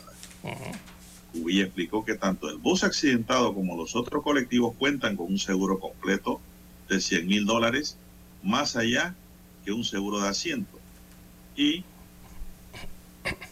como lo exige la ley, explicó que los 60 buses de la ruta Panamá-Darién tienen más de 7 años prestando el servicio de transporte de migrantes, de los cuales 15 que están libres diariamente son los que prestan el servicio a migración y Senafrón para el traslado de los migrantes. El transportista detalló que los migrantes pagan 40 dólares por el servicio de transportación directa a la prestataria y que el Servicio Nacional de Migración y Servicio Nacional de Fronteras son los encargados de los trámites y toda la logística. Destacó que toda unidad que sale de Darien lleva dos choferes en perfectas condiciones y en el trayecto hay área de descanso y dentro del bus regularmente hay un custodio de migración relación al compañero Orlando Vigil que falleció en este accidente. Él era un conductor que tenía más de 30 años de estar en este negocio, tanto de transporte como de transporte de camiones, aseguró Cubilla. Él ya había realizado más de 14 viajes al albergue de los planes en Hualaca. Lastimosamente ayer no sabemos la razón o qué sucedió. No era que no tenía experiencia. El miércoles a las 4 y 30, pues como todos sabemos ya, lo que ocurrió ahí, don César, y ya no lo voy a repetir. Pero esta nota clara, don César, le desmiente un tuit que había publicado por ahí Guillermo Cochés, Sí, sí. que decía que el bus tenía placa bruja, que no tenía seguro y que, bueno. Bueno, lo, desmiente desde la parte eh, privada, digámoslo así, ¿no? O, o- o la parte que no es gubernamental u oficial. Porque realmente quien debe aclarar esta situación es la Autoridad del Tránsito y Transporte Terrestre, que es la que lleva los registros precisamente del transporte público, eh, los revisados eh, del transporte público y lleva eh, las matrículas particulares de los vehículos en Panamá, don Juan de Dios. El, el- el problema con... Mire, es que esta tragedia... Vamos a ver, vamos a ver, vamos a confrontar el tweet, Lara. Vamos a buscar el Sí, tweet. búsquese el tweet, porque realmente esta tragedia de Hualaca, mire, debe ser atendida con mucha objetividad, la objetividad que amerita el caso de la situación que se presentó. Y lo que se viene notando desde que ocurrió el accidente, sobre todo con las autoridades gubernamentales, don Juan de Dios, es que están puestas a la defensiva y no en el abordaje correcto de la situación, por lo menos eh, en la respuesta que se dio y en la parte comunicacional. Eh, hay muchos, eh, hay muchas situaciones allí que, que- que no deberían estar pasando, pero bueno, están ocurriendo. ¿Qué dice el Bueno, tuit de, la, del, de Willy. Cochés? La tecnología es una hermosura hoy día. Ajá. Dice Guillermo Cochés en, su, en sus redes. Bus donde murieron 40 migrantes es particular y no comercial. Bueno, ahí es donde el transportista dice que eso no es cierto. El bus sí es de pasajeros, pero que en su día libre prestan el servicio. Dice, portaba placa falsa y no tiene seguro, también lo desmiente. Si tiene placa y sí tiene seguro de 100 mil dólares, dice el dirigente sindical. Dice el tuit, producto de desorden de la ATT Panamá controlada por Gaby Carrizo. Politiquería destruye cimientos del país. Bueno, Es una un opinión. aspecto político que una opinión, no tiene nada que ver Personal, realmente Del, con el accidente. del dueño de la cuenta de Ya Twitter. hay dos funcionarios detenidos, dice. Panamá tendrá que indemnizar. No sé realmente si hay algún funcionario detenido Es que por, por esto, eso-. Por Y eso de digo que la Panamá parte tendrá que comunicacional. indemnizar, ese es un tema de debate, que puede ser como no puede ser. Eh, eh, Puede que sí. sí, no es que es el gran problema. Es como una ruleta. Desde el inicio del accidente es el gran problema que hay con esto en la comunicación, don Juan de Dios. Por eso los periodistas entonces, eh, preguntan, consultan, pero no están recibiendo respuestas, no están recibiendo información, entonces, ni aclaraciones, ni nada, ni explicaciones, ni que- nada. Por eso es que digo que Néstor Cubilla, secretario del Sindicato de Transporte de Darín en el área de comunicación, desmiente el tuit del abogado. Pero eso no lo debió hacer él, lo debió hacer las Pero autoridades. ahora ven acá, don César, vamos a los hechos, vamos a las pruebas. pues. Eh, todo buen abogado va de una vez al derecho probatorio. Todo lo que ha dicho el secretario de comunicación hay que verlo. Sí, porque hay que ver las, las condiciones en que quedó el autobús, ¿no? Y lo que dice Coche también hay que analizarlo y verlo desde qué punto de vista él sustenta sus hechos y afirmaciones en sus redes sociales, ¿no? Sí, tiene las pruebas en la mano, ¿no? Pero por lo menos, don César, eh, las palabras del sindicalista le dan como cierta tranquilidad a la población de que se está trabajando responsablemente. Eh, para, sí, exacto, la población de Darien, que es la que se transporta allí. Esto ocurre todos los días y en todas partes. Eh, es muy importante, me parece, el comunicado del sindicato de transporte de Darín. Sí. No sabía yo que tenían tantos buses, don César. una flota enorme para poder destinar más de 20, 30, 40 buses al transporte de migrantes, ¿no? Ha crecido bastante Sí. esa flota. Tienen bastantes buses en Darín. Y son del transporte comercial, ¿no? No, no son de empresa privada. Ese es otro aspecto. Y que ellos dicen que tienen un seguro completo de 100 mil dólares para cada bus. Claro, eso no alcanza para nada, para lo que ha ocurrido, ¿no? Es lo que yo digo. Las pólizas de seguro pagan más, pagan solamente lo, lo contratado, ¿no? Más allá lo tienen que pagar, qué sé yo, el conductor. Bueno, aquí el conductor murió, eh, lo tienen que pagar eh, el dueño del bus, yo no sé el bus de quién es. Y aquí entonces parece que van a involucrar al Estado, también, don César, en la responsabilidad civil extracontractual por estas muertes. Así es. Mucho de eso tiene que ver también con las imágenes, ¿no? Las fotografías de- de- del autobús, eh, de cómo quedó sin techo, destrozado, con los asientos eh, eh, regados en la vía, ¿no? Precisamente en esa vía que conduce al albergue tan cerca. Eh, de allí surgen muchas preguntas, ¿no? Están preguntando las condiciones del autobús, eh, si tiene los registros, los permisos, los revisados correspondientes. Al parecer tiene esa parte. Y en cuanto al, mismo autobús, eh, este es un autobús que es ensamblado en Colombia de una marca de vehículos que ya ha sido descontinuada, don Juan de Dios. Este tipo de modelo de autobús desde hace años se descontinuó. Eh, pero era el que prestaba el servicio entonces en esta prestataria de Darien, creo que es la marca, es la JP, bueno, se son tres siglas, pero se me escapa la otra parte. Eh, y es el que sufrió entonces este accidente allá en Hualaca. También, Pero ahí vienen las preguntas, don César. Este bus no se descarriló loma abajo como habían narrado. Las fotos nos muestran la vía a orilla. E- Este bus, si acaso dio una vuelta. ¿Por qué quedó tan achicharrado? Es la pregunta que hacemos. tan destrozado, desperdigado todo, ¿no? ¿Y cómo se brincó la baranda sin tumbarla? Es la otra pregunta. Bueno, son las grandes, los grandes cuestionamientos que hay ahora en la parte de la ¿Sería investigación. exceso de velocidad? Así La es. única manera en que un Y, y hay vehículo se muchas, una baranda cuando hace contacto con ella es por el exceso de velocidad, es- es- claro, exactamente. Y hay unas rocas enormes allí que muestra el relieve eh, eh, en donde quedó este autobús.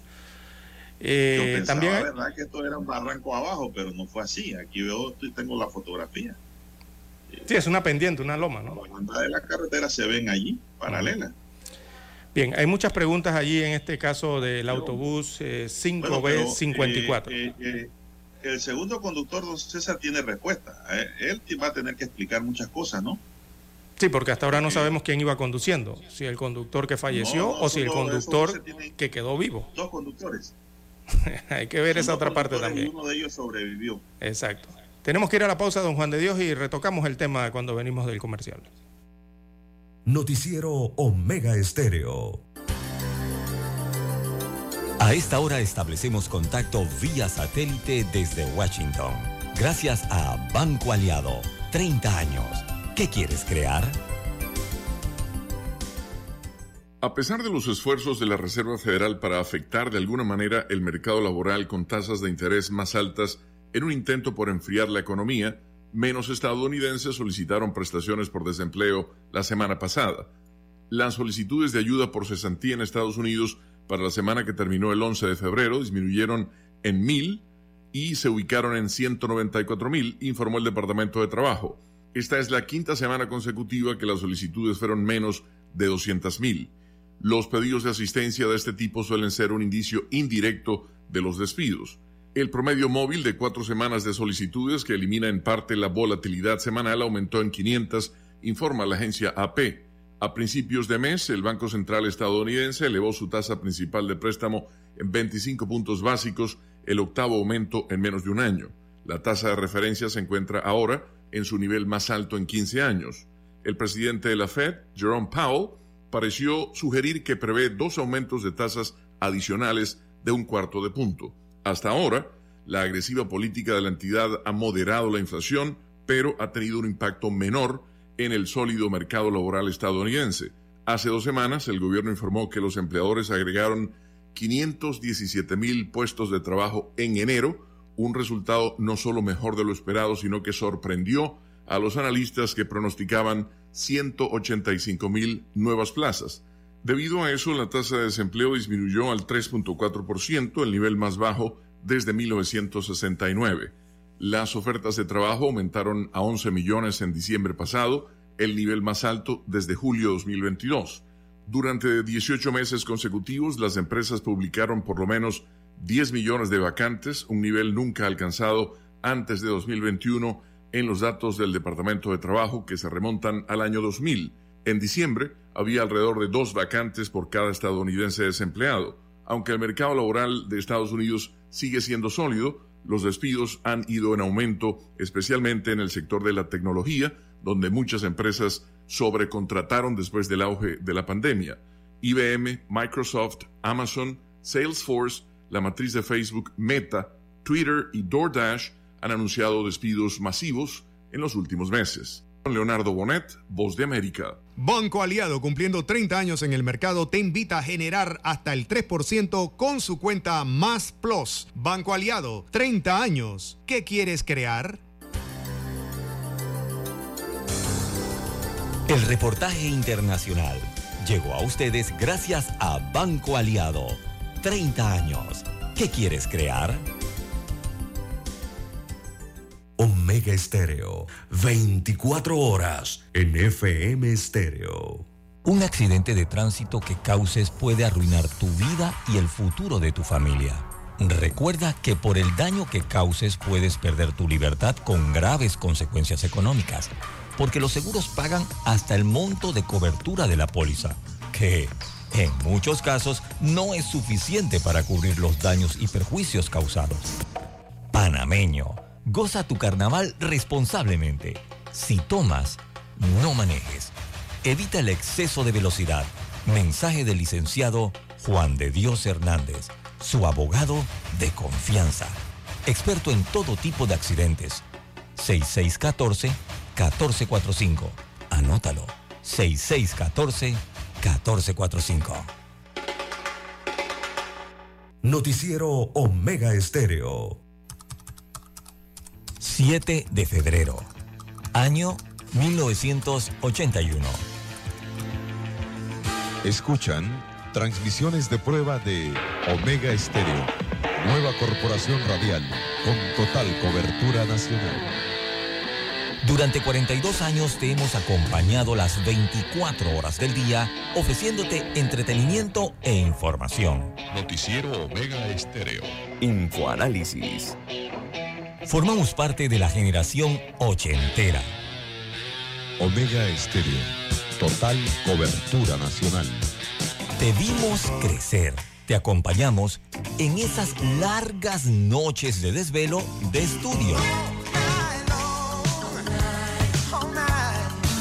Hasta que con esfuerzo lograste tus metas. La generación ochentera.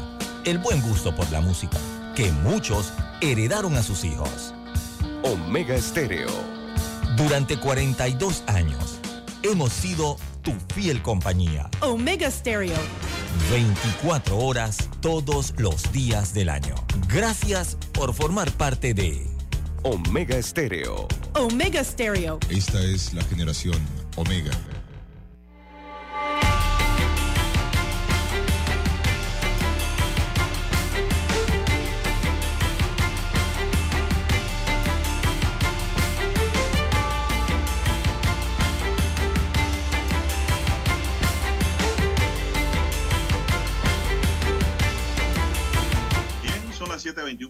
Minutos, entramos ya en la recta final de su noticiero Omega el primero con las últimas, un noticiero para gente pensante, gente inteligente como usted que hasta ahora está escuchando.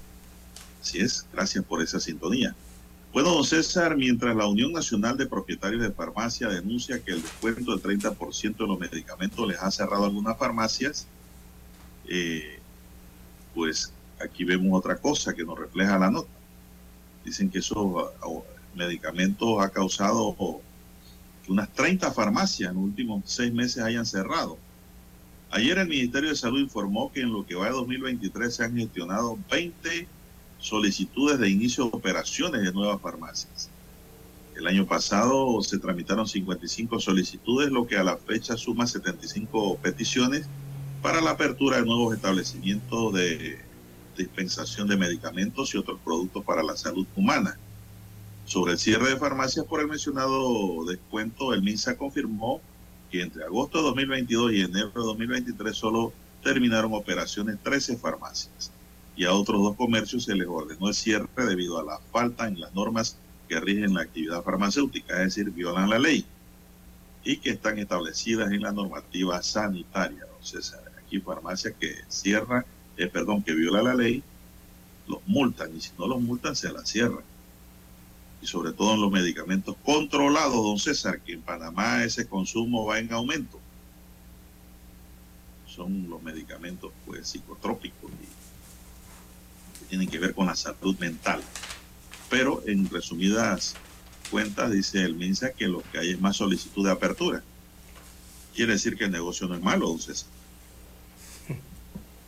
Un negocio en donde tú te ganas 30, 40%, no es malo. Porque usted cree que los chinitos ahora quieren tener farmacia, no supermercado. ponen un súper y al lado te ponen la farmacia ahora porque dice hay negocio. Mucho negocio. Son las 7.24 que mantenemos. Bien, don Juan de Dios, eh, bueno, las redes sociales, eh, don Juan de Dios, en la revisión acá, correos y WhatsApp, bueno, está lleno de preguntas sobre el accidente en Hualaca, ¿no? Eh, cada Hay vez muchas, esto, es increíble, ¿no? Pero es lo que le señalo, don Juan de Dios, es la falta de comunicación eh, por parte de las autoridades, ¿no? En, en esto de este bus de migrantes accidentados, eh, que eso sigue causando desinformación, de cierta forma, y, y- y lamentablemente sigue generando desconfianza a los ciudadanos eh, hacia las informaciones y lo otro hacia las propias autoridades, que por su naturaleza están involucradas en este tema, en esta investigación. Eh, entonces, eh, yo no sé, don Juan de Dios, aquí la culpa de esta situación en gran parte la tienen las propias autoridades y yo diría que principalmente las de migración, porque hay que brindar la información, no le están dando. Entonces nos escriben los oyentes eh, al noticiero Mega Estéreo preguntándonos qué está ocurriendo con X, con Y o con, C- o con Z situación en esto. Una de las preguntas que nos hacen es, eh, un conductor de 14 viajes a ese mismo lugar, ¿cómo es que se le olvidó la entrada del lugar y se pasó de largo? Eso es como si yo dijera, voy para mi casa, eh, yo vivo en Villa Lucre, pero me acuerdo por allá por Tocumen, que iba para mi casa, y doy la vuelta y regreso entonces a mi casa, a la entrada de mi casa. No, eso no, eso no ocurre así. Entonces hay muchas preguntas que resolver al respecto. Otra que nos hacen en las redes sociales es de el cuadro que se ha publicado por parte de las autoridades de las nacionalidades eh, de, los, de, los, de las personas que iban en el autobús, de las 66 personas o migrantes. Eh, destaca eh, una nacionalidad, la brasileña. Y en el cuadro destacan que hay unos niños y unas niñas que aparecen de la nacionalidad brasileña, pero en el resto del cuadro no aparecen adultos de esa nacionalidad. Y eso también ha levantado ¿no? Eh, las preguntas de muchos panameños, si es que estos niños estaban solos en ese autobús o si es que viajan solos.